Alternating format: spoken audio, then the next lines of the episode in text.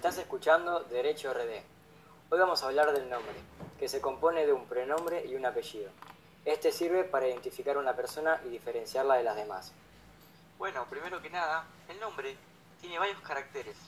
Entre ellos se encuentra que son obligatorios, únicos, inalienables, o sea, fuera de comercio, imprescriptibles, que no se adquiere ni se pierde por el transcurso del tiempo, inembargables e inmutables, o sea que solo se pueden cambiar cuando se presentan ciertas causas, graves, obviamente.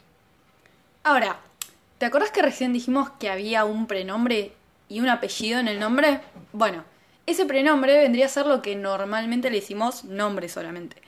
O sea que el prenombre es el nombre de pila.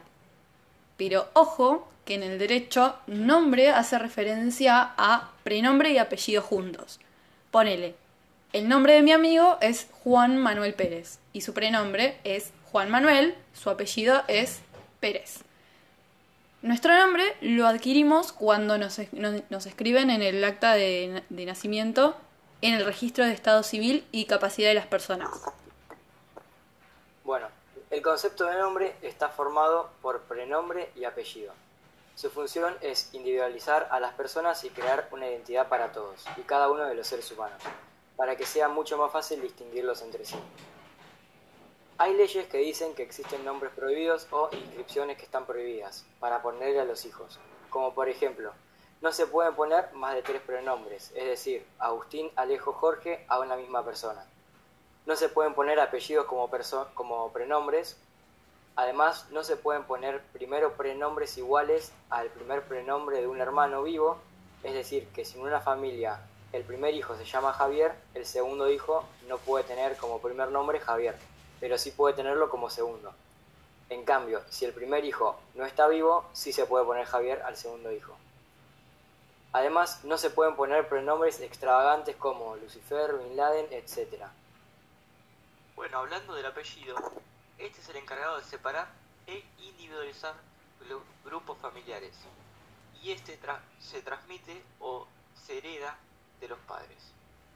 También se puede otorgar de dos formas, las originarias, o sea, por virtud de la afiliación, y las derivadas, que es cuando se adquiere en el cambio del estado civil. Algunos se estarán preguntando, ¿no? ¿Me puedo cambiar el nombre? Bueno, el nombre es de carácter inmutable, lo que significa que no puede ser cambiado una vez inscripto. Solo hay dos excepciones para esto.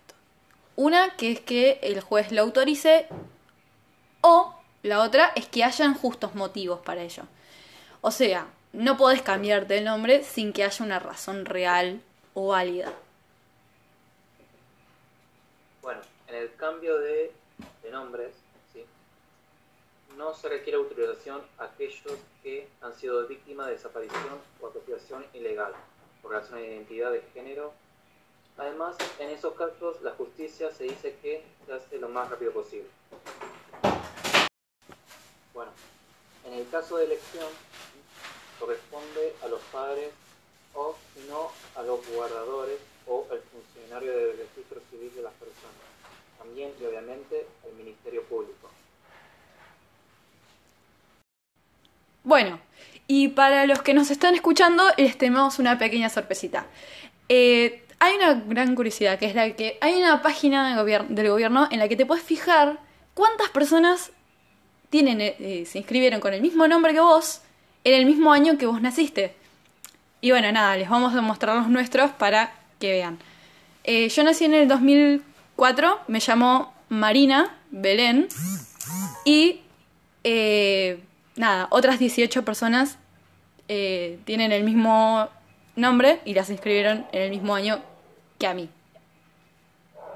Bueno, yo me llamo Tomás y en 2005 otras 2.288 personas se llamaron igual que yo. Bueno, yo me llamo Agustín, nací en 2004 y en ese mismo año 2.352 personas se llamaron igual que yo.